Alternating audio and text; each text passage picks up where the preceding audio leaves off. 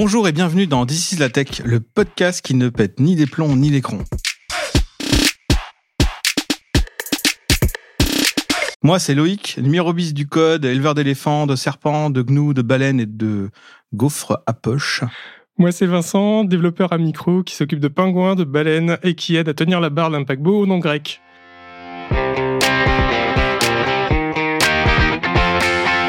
Dans les épisodes précédents de This is la Tech, on se demandait comment Deezer passait tous les jours à la FNAC pour récupérer les nouveaux CD et les mettre à disposition pour du streaming. On vous a également expliqué comment, grâce à Flow, Deezer vous épargne la peine de parcourir les 90 millions de chansons de son catalogue et vous sert la musique que vous avez envie d'écouter sur un plateau.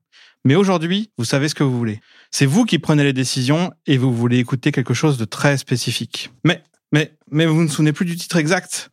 Quelle tuile vous ne pourrez pas briller auprès de vos amis en leur faisant écouter la pépite que vous avez dénichée. Mais attendez, que vois-je? Est-ce un oiseau Un avion? Non, c'est bien Deezer avec sa fonctionnalité de recherche hors du commun.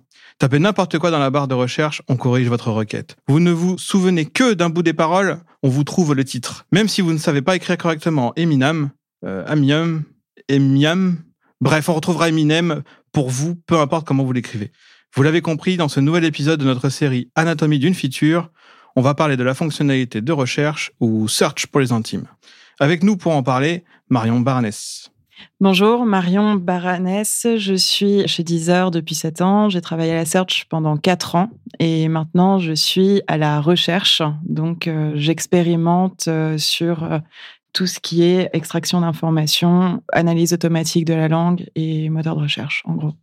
Et avec nous aussi, Liam Byrne. Oui, je suis Liam, je suis chef produit en charge de la search et des blind tests et je travaille chez Deezer depuis 2017. Et enfin, Mathieu Delcluse. Oui, Mathieu, euh, je suis arrivé chez Deezer en 2021, octobre 2021, pour bosser sur la search en tant que machine learning engineer, c'est-à-dire euh, mettre en place des modèles qui font que le moteur de recherche euh, marche bien et surveiller aussi toute l'influence sur le moteur de recherche.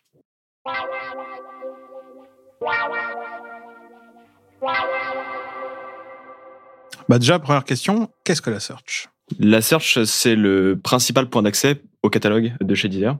Comme tu l'as dit dans ton introduction, que tu aies une idée vague, précise, ou que tu sais pas comment écrire forcément quelque chose, tu vas utiliser le moteur de recherche pour trouver ce que tu veux. C'est-à-dire euh, les données catalogue, donc 90 millions de titres, des albums aussi, mais aussi une librairie de podcasts, donc podcast, épisodes, et enfin de la donnée euh, plus utilisateur, donc que ce soit des playlists que les utilisateurs vont créer ou l'équipe éditoriale de Deezer, ou même des profils euh, utilisateurs directement. Et est-ce que c'est une euh, feature qui est vraiment très utilisée sur le site? Euh, Oui, on a 2,5 millions d'utilisateurs tous les jours. On a à peu près un million qui utilisent la, search pour lancer la musique, pour lancer une session de, de musique. Et donc c'est vraiment un, un, vecteur très important finalement pour venir sur Deezer et lancer de la musique une première fois. Oui, on estime que les premiers utilisateurs qui vont télécharger l'application, la première chose qu'ils vont faire, euh, entre autres, c'est euh, chercher quelque chose dans le catalogue. Et ça peut vraiment être une cause de frustration s'ils ne trouvent pas un titre à cause de la search. Ils vont se dire ah ben le catalogue de Deezer peut être moins gros que ceux de nos concurrents, alors que c'est pas forcément vrai. C'est peut-être juste le moteur de recherche. Et donc finalement, dans le choix d'une application ou même d'un abonnement, euh, c'est vraiment crucial. En termes de volume de stream, on estime que la search correspond à entre 30 et 40% euh, de ce volume hein, d'un point d'accès de stream. Dans la search, juste en dessous euh, de la search bar, tu as Songcatcher. C'est un autre moyen de rechercher de la musique et de découvrir de nouvelles chansons. Euh, et Deezer est le seul service de streaming qui propose ce genre de feature dans l'application même. Est-ce qu'on peut peut-être juste expliquer très rapidement ce qu'est Songcatcher pour ceux qui ne connaîtraient pas? Songcatcher, c'est une autre façon de trouver euh, la musique. C'est la musique qui joue autour de toi. Tu peux mettre euh, Songcatcher, tu peux lancer Songcatcher et ça va reconnaître euh, la chanson qui joue. D'accord, il va la détecter et tu pourras ensuite directement la jouer sur Deezer, voire la mettre en favori ou... Exactement, dès que tu trouves la chanson, tu peux ajouter au favori, tu peux jouer la chanson, tu peux continuer à la fête et après tu peux écouter le lendemain. Dans Songcatcher, tu as aussi la possibilité de chanter et de reconnaître une chanson euh, que tu chantes. Donc sans, sans même l'avoir dans la musique ambiante, je vais juste être capable de la hummer un peu et... Exactement. Tu as un bouton euh, dans Songcatcher Et tu vas lancer la feature, tu vas chanter et Songcatcher va reconnaître la chanson que tu chantes. Si tu chantes bien. Si tu chantes moins bien, c'est plus difficile pour Songcatcher de trouver euh, la chanson. ok, donc pour les chanteurs euh, en herbe. Bon, ça marchera pas pour moi, je crois. Est-ce qu'il y a d'autres euh, d'autres features un peu, j'allais dire un peu fancy de, de la recherche que vous voudriez partager? Bah moi, je peux en partager une partie en tout cas. Concrètement, donc comme a dit Mathieu, la search, c'est euh, trouver ce que vous êtes en train de chercher, mais c'est aussi réussir à donner des résultats personnalisés en fonction de tes goûts, c'est réussir à corriger les fautes que tu auras fait dans ta requête. Mais je pense qu'il y a aussi d'autres features du style à la fois savoir gérer euh, plusieurs alphabets, savoir gérer euh, des variantes en fonction de la langue que tu parles habituellement. Et je pense qu'il y a plein d'autres features que je suis en train d'oublier. Ouais, mais tu as fait un bon euh, descriptif. Il y a des features un peu plus récentes qui sont arrivées, notamment la search by lyrics. Ça arrive qu'on connaisse pas le titre d'une chanson, mais un refrain ou une punchline. Et la search by lyrics qu'on a mis en production cette année permet donc, de, en tapant quelques mots, de trouver les chansons grâce aux lyrics. Et tout ça derrière la même barre de recherche finalement, un peu à Google, quoi. Exactement. C'est aussi la complexité du moteur de recherche, c'est qu'on doit accéder à différents types de contenus que j'ai cités plus tôt via un seul point d'entrée euh, cette barre de recherche qu'on trouve sur euh, l'application et sur le site web.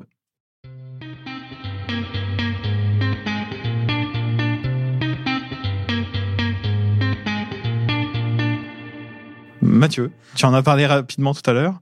Il y a euh, de la musique dans la recherche, donc on va pouvoir retrouver des noms d'albums, des noms d'artistes, des noms de chansons. Il y a aussi des podcasts, il y a d'autres contenus. Comment on fait pour, euh, à partir d'une recherche, proposer le contenu euh, le plus intéressant ou le plus adapté?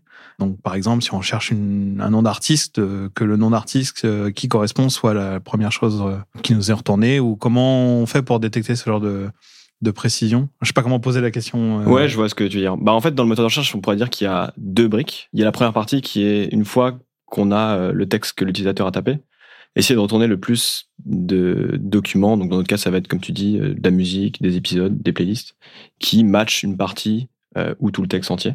Et ensuite, il y a une stratégie de comment on va ranker ces différents, euh, différentes choses pour avoir le classement le plus pertinent pour l'utilisateur. Et en fait, on va avoir deux scores qui sont liés à ces deux parties. Donc, le premier score, ça va être un score de à quel point le texte que j'ai tapé dans la barre de recherche est proche de celui de l'artiste ou de la playlist. Mais comme tu l'as dit, euh, si je tape Rihanna, j'ai envie d'avoir la vraie Rihanna et pas euh, un homonyme de Rihanna qui euh, a quatre fans en Angleterre. Donc on va avoir un deuxième score de popularité dans le pays qui va donner un poids évidemment aux artistes les, les plus populaires. Donc c'est un peu les deux scores aujourd'hui sur lesquels on fonctionne.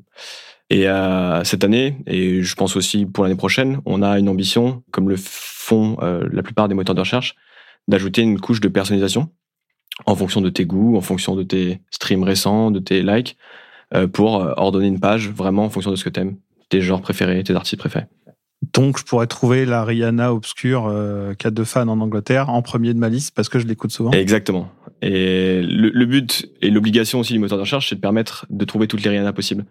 On peut pas se permettre juste de présenter une seule Rihanna et, oublier les autres. Donc, on va quand même présenter toutes les Rihanna, mais évidemment, le classement sera fait aujourd'hui en fonction de la popularité. Donc là, on a vu un peu la, la, la feature de search vue de l'utilisateur, on va dire. J'aimerais bien qu'on ouvre un peu le capot. Et euh, est-ce que vous pouvez nous dire, sans forcément trahir les secrets industriels de, de Deezer, qui sont évidemment euh, des trésors à bien garder, mais est-ce que vous pouvez juste nous dire un peu plus comment c'est fait euh, derrière, enfin, behind the scenes? Alors concrètement, faire un moteur de recherche suppose de pouvoir stocker tout le contenu qu'on possède chez Deezer quelque part. On a une équipe catalogue qui nous fournit énormément de données nous, on ne va pas rechercher dans toutes ces données, on va réorganiser ces données de manière plus intelligente, plus maligne, et on pourra peut-être plus en discuter plus tard. Ça va être la partie de pré-traitement en fait des données qu'on va stocker ensuite dans des moteurs, dans des databases en fait qui sont très intelligentes de type Elasticsearch. Ces données, une fois stockées dans Elasticsearch, peuvent être requêtables. Et donc ça, ça va être pour la partie stockage des informations. Et ensuite, il y a une seconde partie que Mathieu a déjà évoquée avant, qui est euh, lorsqu'un utilisateur fait une requête, comment est-ce que la requête est prise en compte? Et donc là, bah, comme il expliqué, on prend la requête, on fait une requête euh, dans Elasticsearch qui va nous redonner une série de résultats. Ces résultats vont être réordonnés en fonction de plusieurs critères, bah, comme il expliquait, du coup, la popularité. Il y a une mini phase de personnalisation, mais, mais très faible, et c'est pour ça d'ailleurs qu'il y a un but de, de retravailler dessus Et une fois que ces résultats sont réordonnés, donc re-rankés, on les restitue à l'utilisateur, en gros. Et le tout en quelques millisecondes. Et le tout en quelques millisecondes. Exactement. Et la milliseconde, c'est une chose très importante. je sais, j'ai pas de métaphore exacte, mais euh, c'est une de nos métriques qu'on suit précisément, et même dans l'industrie du moteur de recherche, sans citer euh, celui qu'on utilise tous les jours, c'est vraiment quelque chose d'important qu'on mesure euh, tous les jours. Et on a un catalogue assez gros, comme nos concurrents d'ailleurs, et donc ça implique des contraintes sur le pré-traitement, comme l'a dit Marion, et sur la requête qu'on envoie sur Elasticsearch. Et donc, on, même dans nos développements et dans nos recherches, on peut pas faire n'importe quoi parce que le but numéro de la recherche, c'est de donner à l'utilisateur des résultats rapidement. Donc on préférerait euh, dans la balance perdre en précision et en efficacité pour pouvoir répondre quelque chose de suffisamment pertinent, on va dire, mais rapidement. Exactement.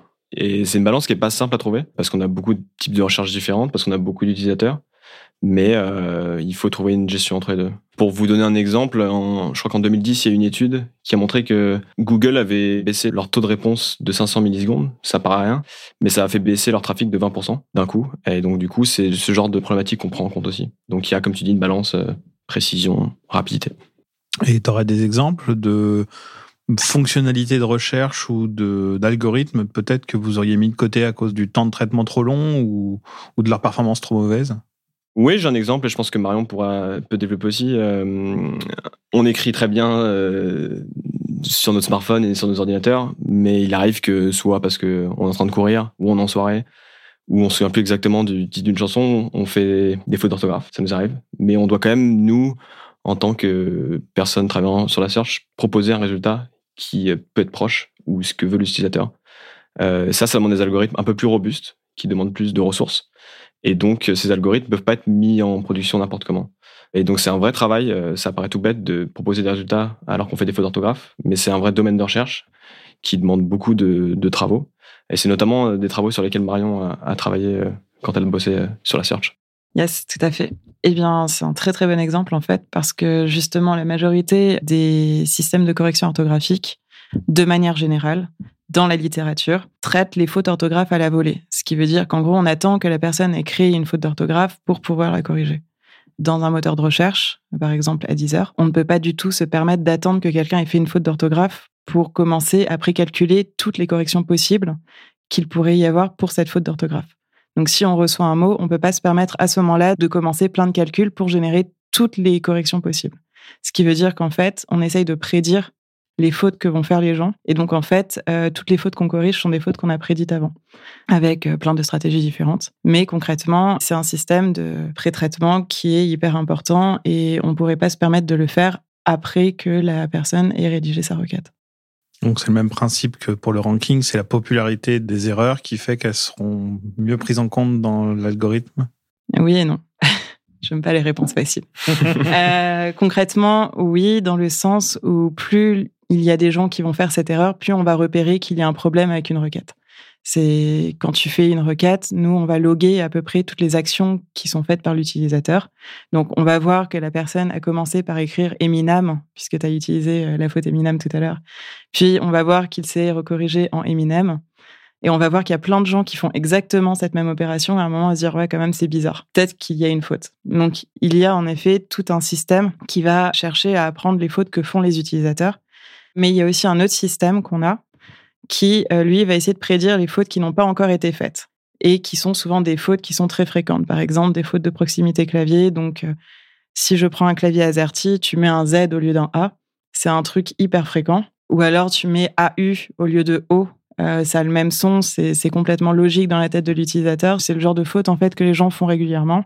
Et même si euh, personne n'a fait cette faute, il est très probable qu'elle arrive à un moment. Donc en fait, on va essayer de trouver une balance entre les fautes qui sont très fréquemment faites et les fautes qui ne sont pas encore faites, mais qui ont des fortes chances d'arriver, en gros.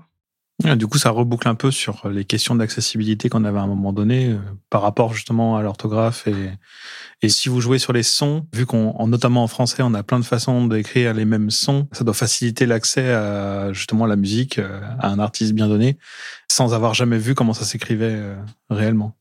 Ouais, c'est le problème avec des artistes genre Pierre Paul Jacques ou des trucs comme ça, où concrètement leur, leur orthographe n'est pas du tout celle attendue lorsque tu l'entends, tu vas imaginer les trois prénoms, alors que pas du tout.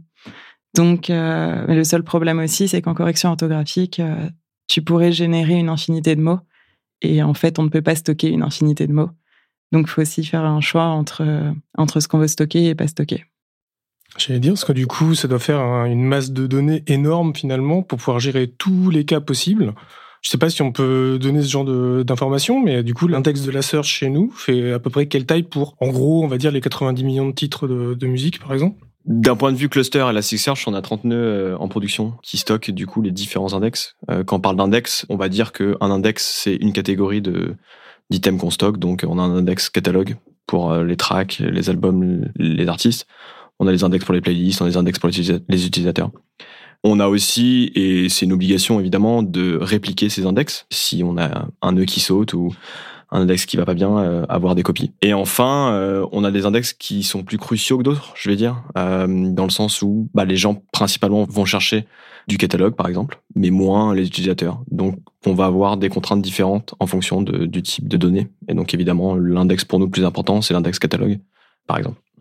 Et toujours dans les histoires de correction orthographique, je me posais la question en fait en, vous écoutant.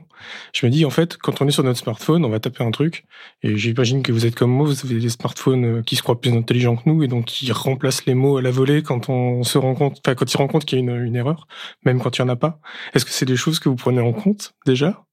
Alors moi, à l'époque où je travaillais dans la search, puisque maintenant ça fait trois ans que je ne fais plus, je n'avais pas été jusque-là. Déjà parce qu'en fait c'est très compliqué. Euh, enfin, c'est des mots qui vont peut-être se ressembler pour euh, ton clavier, mais en fait, euh, quand on les met euh, côte à côte, c'est pas du tout des mots qui se ressemblent. Et donc, du coup, c'est difficile parfois, lorsque tu as deux requêtes qui se succèdent, de déterminer si oui ou non ça vient de la même intention de recherche. Et ça, c'est une réflexion qui est très compliquée, qui, qui a fait beaucoup écrire dans la littérature et euh, qui a fait beaucoup réfléchir des chercheurs. Et il n'y a pas de super solution pour l'instant pour euh, déterminer exactement euh, à quel moment un utilisateur commence une démarche de recherche et à quel moment il a fini. Il y a des indices quand les mots se ressemblent, quand, que ce soit phonétique ou graphique ou sémantique à la limite. Et là, ça devient déjà beaucoup plus compliqué. Mais en fait, la notion de savoir si, par exemple, je vais même pas essayer de chercher des exemples, mais si tu cherches le mot euh, ABC puis qu'après tu dis ah non c'était euh, ABA, ben en fait euh, s'il y a un artiste qui s'appelle ABC, un autre ABA, moi il y a rien qui me dit que tu voulais pas chercher les deux en fait. D'accord. Et c'est là où ça devient compliqué en fait de travailler à la correction pour faire ça. Ouais. Surtout que les smartphones sont comme les spécialistes pour remplacer des mots par des trucs qui n'ont rien à voir. c'est pour ça que j'ai pas cherché d'exemple. Mais t'inquiète pas, j'ai un exemple euh, tout simple. C'est euh, si euh, un utilisateur va taper Pink sur le smartphone avec un point d'exclamation et, le, et ça autocorrige Pink, P-I-N-K, on va trouver Pink l'artiste quand même. D'accord. Donc quand même, au moins, on, est capable au moins de faire ce, ce, ce rapprochement-là. Effectivement, ok. Ouais, si le smartphone essaie de Après, s'il remplace euh, Pink par assiette, c'est sûr que c'est plus compliqué, j'imagine. Et euh, est-ce qu'il y a des corrections manuelles qui sont apportées? Par exemple, euh, dans le cas de Pink, c'est peut-être fait grâce aux algorithmes, mais est-ce qu'on a un moyen de corriger certaines choses qu'on connaît ou qu'on a vu On a vu des erreurs classiques. Par exemple, les utilisateurs nous disent qu'ils cherchent un artiste avec un nom bien particulier et que contre toute attente, ça ne sort pas, par exemple. Oui, moi j'en ai déjà connu quelques-uns. Je pense que Mathieu potentiellement aussi. Je, pense sais pas. Je pense qu'on lance le, sujet de keywords parce qu'il faut euh, avoir un, connaissance de, le contenu en fait, du contenu en fait. Si euh, quelqu'un va chercher un, playlist pour running, ils vont dire je cherche un playlist running, tout simple. Mais après peut-être on a un playlist très bien pour pour eux, c'est plutôt pas playlist running mais qui s'appelle sport par exemple pour ça, euh, il faut avoir des, des keywords euh, qui euh, aident le, qui nous aident de, diriger l'utilisateur vers le, bon contenu pour, pour eux. Ouais, cette notion de keyword, elle été intégrée dans l'idée justement de pallier au problème de quelqu'un va chercher une chaîne de caractères et on va lui renvoyer une autre chaîne de caractères. C'est ça marche très très bien pour les playlists parce qu'en effet souvent quand tu crées une playlist il y a plein de tags que tu voudrais ajouter à ta playlist. Mais à la base ça avait été créé pour euh, gérer des problèmes où justement les gens cherchaient des entités du catalogue mais pas en utilisant soit le titre euh, de la chanson soit le nom de l'artiste. Genre, euh, nous, le premier besoin qu'on a vraiment eu, c'était lorsque Niska a sorti la chanson Réseau et tout le monde cherchait réseau en écrivant Pouloulou. Et en fait, il n'y avait pas forcément de lien logique quand tu connais pas la chanson, mais quand tu connais la chanson, tu sais qu'en fait, il dit Pouloulou dans la chanson, et d'un coup, tout le monde s'est mis à chercher Pouloulou dans le moteur de recherche. Et ben, on a été obligé de rajouter un keyword Pouloulou pour cette chanson parce que sinon, ça crée une grosse frustration, par exemple. Exact. Non, mais pour rejoindre ce que disaient Marion et Liam, et même sur la discussion sur les fautes d'orthographe, euh, on arrive à développer des modèles euh, robustes, on va dire, qui euh, basés soit sur la phonétique, soit sur la distance de clavier, qui prédisent des fautes, mais il y a des choses qu'on peut pas vraiment prédire. D'ailleurs, en général, que ce soit la recommandation ou la search, il y a un pourcentage faible de cas où il faut une intervention manuelle. Et donc l'ajout de keywords permet justement de corriger ces, ces problèmes-là.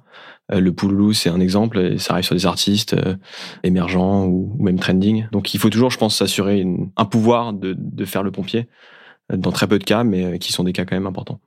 Et par rapport à un moteur de recherche où on taperait du, du français pour nous, enfin, des gens taperaient dans leur alphabet, je sais que à une époque, les, les ponctuations étaient un problème. Est-ce que du coup, pour des artistes qui ont des noms qui sont purement de la ponctuation, je pense à Chick Chick Chick, qui est trois points d'exclamation par exemple, est-ce que c'est c'était un challenge ou, ou pas chez nous?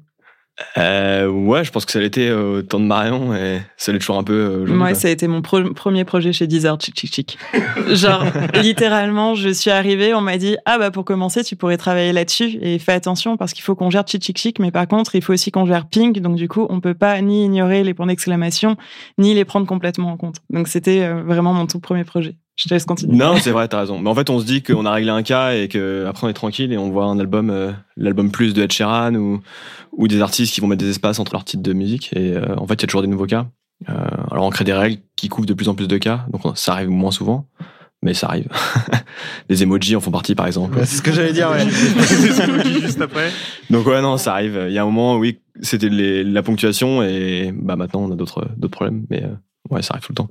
Et est-ce qu'il y en a qui en abusent de la ponctuation ou de d'autres euh, moyens pour pouvoir euh, bah, Oui, on peut, on peut discuter les, playlists euh, qui utilisent les titres qui peut-être pas ressemblent le, le, contenu en fait. Ils essaient de rediriger les gens vers leur contenu, leur playlist, mais peut-être s'il y aura un, un, album qui sort vendredi de, je sais pas, Rihanna, et après les gens cherchent Rihanna le, la veille par exemple, il y a un playlist qui s'appelle euh, le nom de, de l'album de Rihanna, qui a pas de contenu de, de cet album qui, qui sort euh, le lendemain. Mais ça, ça pourrait être euh, pas forcément volontaire. C'est-à-dire que je pourrais faire, par exemple, une playlist ce qui ressemble à Rihanna tel album et qui effectivement ne contient pas de oui, mais j'imagine que c'est décevant pour un utilisateur qui cherche l'album. Ils vont trouver les mêmes chansons, chansons de l'année avant. Et après, à bah, Deezer, ils n'ont pas le nouvel album de Rihanna parce qu'ils sont pas au courant euh, quel, euh, quel jour de la semaine ça va, ça va sortir. En vrai, euh, il y a dans ce qu'a dit Liam, il y a un truc qui est vrai par contre que j'ai déjà constaté lorsqu'il y avait une grosse attente sur une sortie et où justement on devait surveiller que cette sortie était bien indexée et compagnie. Il existe des artistes qui créent des albums qui, qui portent exactement le nom de l'album d'une star et euh, cet album est censé sortir le lendemain et eux sortent leur album la veille justement pour euh, réussir à gagner toute la popularité. Et souvent, euh, c'est des cas de fraude qui sont assez vite repérés parce que pas très discrets. Mais concrètement, c'est un cas de fraude et de, en gros, profiter de la renommée des autres. Et même le, le, jour même de quand un album va sortir, c'est c'est un challenge pour nous de de dire bah ça c'est euh, le contenu que l'utilisateur euh, cherche en fait. Peut-être ils cherchent Rihanna et ils sont ils sont pas au courant de, du nom nom de d'album. Ils vont chercher Rihanna et nous on n'a pas beaucoup de data qui disent euh, bah il y a beaucoup de monde qui a qui a écouté cet album parce que c'est 9 heures le matin le jour même donc forcément la popularité dont on parlait tout à l'heure, le score de popularité est pas encore bon puisque hmm. forcément le contenu est tout frais. Ouais, c'est un, un, vrai défi euh, qu'on appelle dans la recherche euh, call start euh, item, c'est-à-dire que bah, on établit des classements sur la popularité ou sur d'autres métriques de clics par exemple, mais si l'item est tout nouveau, qu'est-ce qu'on fait avec ça? Est-ce que c'est un vrai album attendu de Rihanna ou est-ce que ça va être une réédition euh, des Rolling Stones euh, que personne n'a vraiment envie d'écouter. Enfin, ça dépend. Et donc, euh, il faut prédire l'intérêt de cette sortie. Et c'est pas forcément évident. Comme disait Liam, on n'a pas beaucoup de data là-dessus, donc c'est beaucoup d'inférences et, et sur des grosses sorties, on n'a pas envie de décevoir l'utilisateur.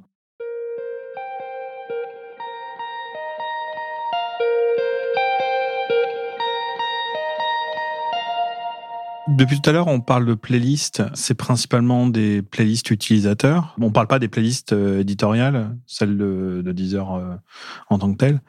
Qu'est-ce qui va faire le classement des playlists utilisateurs en tant que tel Qu'est-ce qui fait qu'une playlist sera mieux notée par la recherche? Est-ce qu'on va comptabiliser le nombre de gens qui l'écoutent ou le peut-être le, les, keywords qui peuvent ressortir? Enfin, qu'est-ce qui fait qu'une playlist sera plus populaire qu'une autre dans la recherche? Tu veux dire en séparant les playlists éditoriales de... Ouais, juste en okay. considérant les playlists utilisateurs, parce que les playlists éditoriales, on est capable, nous, de les identifier. Ouais. Donc peut-être d'appliquer un traitement particulier, mais comme on peut rechercher les playlists de, de n'importe quel utilisateur de Deezer, comment on les classe en tant que tel, hormis le, leur pertinence dans les, dans les mots? Est-ce que, est-ce que tu cherches euh, des conseils euh, pour une playlist euh, de toi-même, de, de montrer ça dans les résultats? Comment je fais Comment je fais pour que ma playlist soit le premier résultat sur toutes les recherches? Non, non, comme tu disais, il y a le, bah, les keywords. Enfin, on parle de toujours cette logique de double classement. Il y a le, le classement de pertinence entre la query et les keywords que tu vas mettre. Et ensuite, euh, il y a des playlists utilisateurs qui marchent très bien parce qu'elles sont, on va dire, de bonne qualité. Et en fait, on va prendre tout simplement euh, les streams faits à partir de la playlist qui va nous donner un score de popularité sur la playlist. On fait pas une moyenne des artistes dans la playlist en disant cette playlist est populaire. Non, on va vraiment regarder d'où viennent les streams et de se dire ok cette playlist elle attire les gens parce que pour plusieurs raisons et du coup ça va être le score de la playlist. D'accord, donc le succès de la playlist potentiellement a un effet sur son classement à terme. Ouais. Et ce qui est aussi compliqué avec la search dans cette logique de classement euh, qui est vraiment centrale au, au niveau du moteur de recherche, c'est que plus on va montrer un item en forte position, plus ça va attirer les gens et donc ils vont cliquer dessus. Plus ils vont cliquer dessus, plus ça va augmenter le score. Et donc euh, c'est un peu le serpent qui se mord la queue. On va avoir parfois des, choses en top position alors que elles devraient pas être là, mais parce que on l'a mis en top position, ça reste et, c'est un peu la dérive de, des classements des moteurs de recherche en général d'ailleurs. Ok.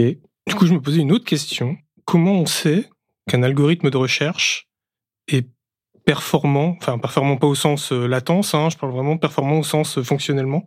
Est-ce qu'on a des métriques pour savoir euh, si un algorithme fonctionne mieux qu'un autre et comment on fait pour, pour pouvoir évaluer les différents algorithmes? Euh, ouais, on a des métriques qui mesurent le, la qualité d'un moteur de recherche au-delà de l'aspect technique. À Deezer, on a deux métriques principales de KPI. Le premier, c'est ce qu'on appelle le success rate. Tout simplement, c'est j'effectue une recherche, combien de fois euh, sur cette recherche-là, je vais aboutir sur euh, ce que je voulais et donc démarrer une session de stream ou ajouter un favori par exemple. Euh, donc c'est un pourcentage tout simple qu'on regarde tous les jours. Et la deuxième métrique, c'est une métrique d'effort. Un point crucial dans le moteur de recherche, c'est à quel point j'ai des difficultés à trouver ce que je voulais. Donc on va agréger plusieurs euh, types de métriques, que ça soit par exemple le nombre de reformulations de, de ma query, le temps que j'ai passé euh, à écrire ma query, mais aussi euh, le classement de l'item sur lequel j'ai cliqué. Et on va faire un, une sorte de moyenne qui va nous donner ce qu'on appelle un effort index et qui va nous permettre de mesurer à quel point c'était compliqué, difficile de trouver cet item. Donc c'est les deux métriques sur lesquelles on va jouer. Et ensuite, cela va nous permettre de créer des nouvelles features ou d'en updater certaines. Par exemple, avec des logiques d'AB test, on va euh, appliquer sur un pourcentage de nos utilisateurs euh, une nouvelle feature ou un nouveau changement. Et on va regarder du coup sur ces deux métriques-là s'il y a eu vraiment des changements, quelles versions ont mieux marché, et ensuite prendre une décision par rapport à, à ces observations. Si je peux me permettre, euh, genre juste de d'appuyer sur l'importance en fait des deux métriques que vient de décrire euh, Mathieu. C'est hyper important en fait d'avoir ces deux métriques combinées parce que souvent on a tendance à se dire si quelqu'un a cliqué, c'est qu'il est content et c'est qu'il a trouvé ce qu'il recherche et c'est hyper important du coup de prendre en compte la difficulté qu'il peut avoir à trouver un élément. Et d'autant plus dans un moteur de recherche où on n'a pas beaucoup d'informations finalement sur déjà quand il a cliqué sur quelque chose, est-ce qu'il a fini par trouver ce qu'il cherchait? C'est pas parce qu'on clique qu'on a trouvé. Et la notion de, de définir ce qu'est un succès dans une action de recherche est du coup très complexe et demande énormément de stratégies différentes. Il y a encore plein d'améliorations possibles, mais elles sont hyper complexes à mettre en place aussi parce que parce que c'est difficile de savoir si lorsqu'un utilisateur a cliqué sur quelque chose, il a, il a vraiment trouvé ce qu'il cherchait. On est vraiment dans l'implicite là pour le coup. C'est vraiment ça. Euh, savoir, enfin, jouer au Ginette pour savoir si, euh, si finalement, euh, quand il a cliqué, c'était bien le bon truc ou si c'était un cover alors qu'il cherchait l'original ou ce genre de choses. Oui, il y a plutôt euh, deux actions euh, positives. Soit euh, quelqu'un va ajouter au favori, soit quelqu'un va jouer le contenu. Mais après, s'il va jouer le contenu, peut-être euh, c'était le contenu un peu décevant. Euh, c'est pas le nouvel album de Rihanna, c'est euh, l'album de l'année dernière. Du coup, ils vont pas cuter pendant longtemps. Ils vont voir que c'est c'est pas le bon contenu, ils vont en rater. Du coup, c'est pas tout à fait simple de dire oui, j'ai j'ai cliqué sur ça, j'ai trouvé ce que je ce que je voulais. D'accord.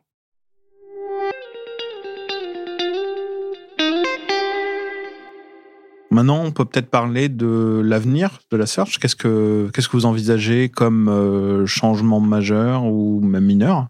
Quels sont les petits trucs qui vont faire améliorer la search demain? Euh, bah comme tu dis, il y a deux types de changements. Il y a mineur et majeur. Euh... Merci. J'aime bien répéter les questions, ça me, ça me rend intelligent. Ça laisse le temps de réfléchir. T'inquiète, il a pas de problème. On non, mais mineur, c'est un peu tout ce qu'on a dit de, depuis le début. C'est-à-dire qu'on peut pas se dire on a développé une feature et ça va marcher. Et et c'est bon, on s'en occupe plus, on va faire que des choses nouvelles. Euh, moteur de recherche, il y a bah, le catalogue qui augmente toujours, il y a des nouveaux types de d'albums, des nouveaux types de mots, euh, des emojis, etc. Et donc faut toujours euh, avoir un œil dessus et et régler des bugs, euh, se dire que c'est pas parfait et qu'il faut toujours travailler dessus. c'est pas très sexy, mais en fait c'est aussi important que faire des choses nouvelles. Et en choses nouvelles, plus longues, vous avez peut-être vu euh, ces jours précédents ces mois précédents l'émergence de certains algorithmes euh, génératifs euh, qui permettent de parler avec une IA, c'est un grand mot. Ça peut être une option pour envisager des nouveaux types de recherche. Vous avez vu peut-être que Bing, le moteur de recherche de Microsoft, a mis en place publiquement un nouveau type de recherche avec ChatGPT. C'est des choses qu'on regarde, mais c'est des choses qu'on a un œil assez aussi critique dessus. Faut pas aller trop vite. On a été éduqué par les moteurs de recherche depuis très jeune. La façon de chercher avec des keywords, c'est une façon de faire et c'est une façon qui marche plutôt bien dans énormément de pourcents des cas. Mais par exemple, dans la musique, euh, comme disait Liam avec les playlists par exemple, on veut pas forcément chercher avec le titre exact. Il y a des queries. Euh, on veut par exemple écouter un style de musique particulier ou une musique euh, qui date des années 2000 avec de la guitare et une voix féminine. Et ça, on l'a pas dans le titre de la chanson ni dans les paroles. Et donc, c'est comment on interprète ces types de queries un peu différentes pour trouver un résultat pertinent, que ce soit une playlist, une chanson exacte. Et ça, c'est une nouvelle stratégie qu'on essaye de, de, mettre en place. En tout cas, on effectue de la recherche. Marion, par exemple, effectue de la recherche dessus. Et ensuite, euh, bah, essayer de mettre ça en production. Donc, en gros, utiliser toutes les métadonnées qu'on génère à partir du contenu donc potentiellement à partir de l'analyse audio en tant que telle, pour dire, bah, comme tu disais, il y a de la guitare, il y a de la voix, il y a ceci, et potentiellement enrichir la recherche. Ou les, les, émotions, ou enfin tout ce qu'on peut ajouter. Et donc comme tu dis, euh, il y a une partie catalogue, c'est-à-dire euh, ajouter des métadatas en plus pour pouvoir chercher d'une nouvelle façon. Et euh, est-ce qu'on pourrait imaginer une recherche, par exemple, basée sur les covers? Je sais pas si je cherche un album avec un bébé tout nu dans une piscine, par exemple. euh, ouais, c'est possible, tout à fait. Ouais, ouais. Euh, bah, les algorithmes que je viens de citer, euh, comme ChatGPT, euh, sont des types d'algorithmes où, en fait, au mieux de chercher mot par mot, comme on fait aujourd'hui dans les moteurs de recherche traditionnels, attention, traditionnel, ça veut pas dire dépasser. Hein. c'est juste que c'est ce qui se fait.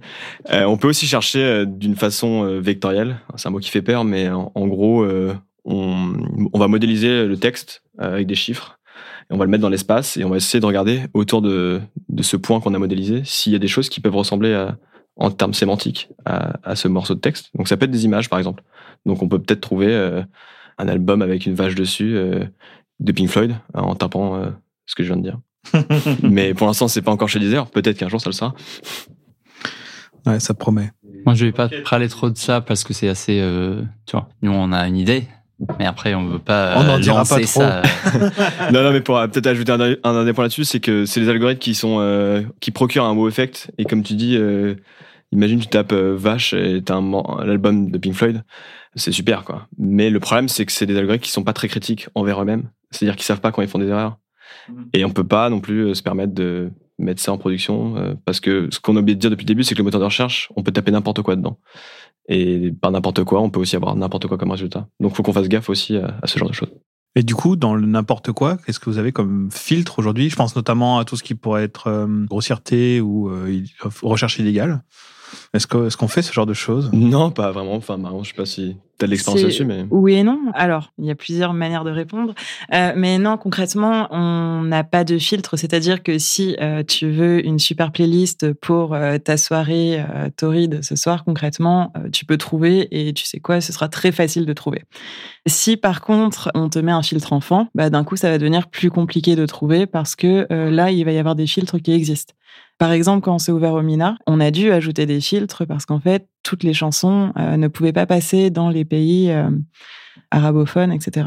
On parle de la Donc- notion d'explicite, c'est ça? On parle de la notion d'explicite. Qu'est-ce qu'on veut mettre dans les oreilles de qui? Il y a des albums qui sont sortis euh, dans un pays, mais qui ne sont pas euh, accessibles également dans d'autres pays. Donc, du coup, ceux-là, par exemple, ne sont pas accessibles. Il y a ce genre de filtre qui existe. Après, très sincèrement, tout ce qui est disponible dans ton pays, tu peux mettre tous les keywords que tu veux, euh, tu le trouveras. Mais après, c'est le choix d'utilisateur aussi. Dans les paramètres, tu peux mettre cache le contenu explicite et on va pas te montrer le contenu explicite, par exemple. Coup, c'est pour les utilisateurs euh, eux-mêmes de dire euh, je veux pas le contenu euh, de M&M qui euh, qui est un peu explicite. on va on va cacher ça dans, dans la search. Et de ce que je sais, le, le contenu catégorisé enfant, kid, comme tu disais, il y a deux logiques en fait. Sur le contenu explicite, c'est on va marquer certains contenus explicites, mais par défaut, il y a des choses qui potentiellement ne sont pas encore marquées explicites. Donc on va être sur une notion de, on va marquer a posteriori le contenu. Alors que sur le kid, ça va être l'inverse. C'est quand tu ton profil il est marqué enfant, il y a forcément un humain qui est passé pour dire non ça ça c'est possible. Et si personne n'est passé devant, il n'arrivera pas. Oui, c'est pour- les kids, c'est fait en avance en fait. Ouais, On a euh, le contenu différent pour les kids que les adultes. Mais pour les adultes, c'est plutôt entre euh, trois euh, niveaux de de- d'un paramètre qui dit euh, cache euh, le contenu explicite ou euh, Je crois que tu peux le cacher, tu peux cacher la cover ou ne pas le voir du tout. C'est-à-dire que tu verras même pas le. L'album dans la liste. T'as t'as trois niveaux et après euh, le kid c'est euh, c'est séparé. Ok, c'était une question bonus qui était venue. Non, mais tu peux chercher tout ce que tu veux. Bah, écoutez, je pense qu'on peut, on va pouvoir rester sur, euh, sur cette dernière question. Ouais, je pense. Moi, je pense qu'on a fait un, un tour euh, non exhaustif, évidemment. Merci en tout cas pour tous vos insights. Et puis, je vous propose de passer tout de suite à la deuxième partie de ce podcast. On va passer sur les coups de cœur des invités.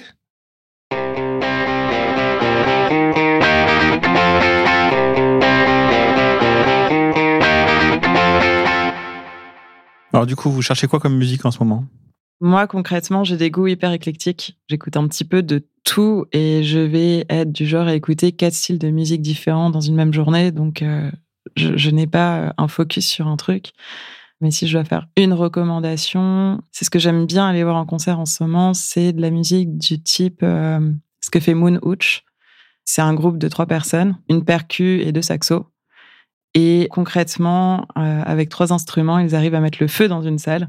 Euh, c'est, ça touche quasiment, à- enfin, c'est entre la techno, l'acoustique, euh, c'est, c'est hyper cool. Je recommande la chanson Number Nine. Voilà. Nice, j'ai envie Ok. d'écouter. Ouais, voilà. Je vais finir dans mes favoris euh, avant la fin de l'émission, celle-là. Et moi, euh, moi j'ai un coup de cœur euh, pour un groupe euh, australien qui s'appelle Gang of Youths. Euh, une petite histoire, en fait, euh, je suis allé euh, voir un concert de Mumford Sons au Zénith de Paris il y a quelques années, et Gang of Youths faisait la première partie. J'ai tout de suite euh, adoré leur musique et les chanteurs est très charismatiques, ils dansent beaucoup sur scène, euh, c'est très très, euh, c'est pas que la musique, c'est la la performance. Je vous conseille en particulier d'écouter et de regarder la vidéo du morceau Let Me Down Easy. Et Mathieu? Euh, moi, le problème, c'est que la search, je l'utilise principalement pour mon travail. Du coup, euh, 95% de mes requêtes sont un peu euh, pas forcément ce que j'écoute, c'est juste pour tester si ça marche. Mais euh, j'ai écouté un morceau il y a pas longtemps euh, d'un producteur de musique électronique anglais qui s'appelle Burial, qui fait souvent des chansons assez longues. Et j'aime bien les chansons assez longues, euh, comme ça, j'ai pas à me casser la tête pour changer les chansons. et puis quand je marche, ça me crée une ambiance. C'est un morceau qui s'appelle Come Down to Us et qui dure 16 minutes et je suis tranquille pendant 16 minutes. Nice. Eh ben, cool. Merci beaucoup. Du coup, puis, vous, bah- vous faites pas de recommandations musicales? On n'en fait pas. Si je sais pas. Tu, tu veux en faire une, toi, Loïc? Hum, récemment, j'ai découvert Son of Kenneth.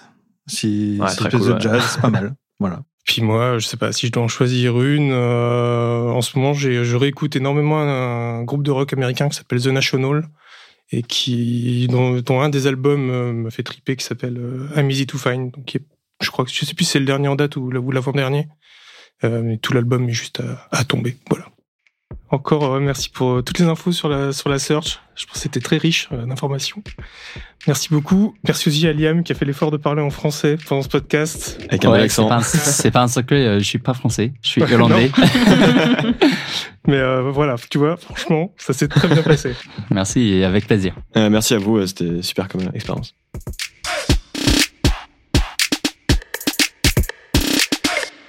Et c'est ainsi que s'achève cette première saison de This is la Tech.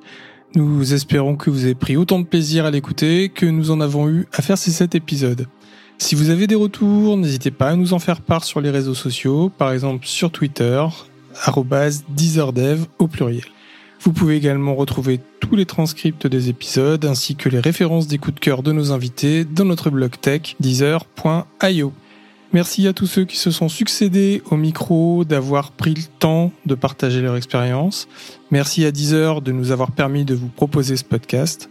Merci à Loïc qui, en plus de co-animer le podcast, gère la prise de son et c'est parfois acrobatique. Et surtout, un grand big up à celle sans qui ce podcast ne serait pas ce qu'il est. Je parle bien sûr de notre réalisatrice, productrice, coordinatrice et DS Shiva, Pauline Munier. À bientôt, on l'espère, pour une saison 2. D'ici là, et plus que jamais, ne pétez ni les plombs ni les crons. Bye.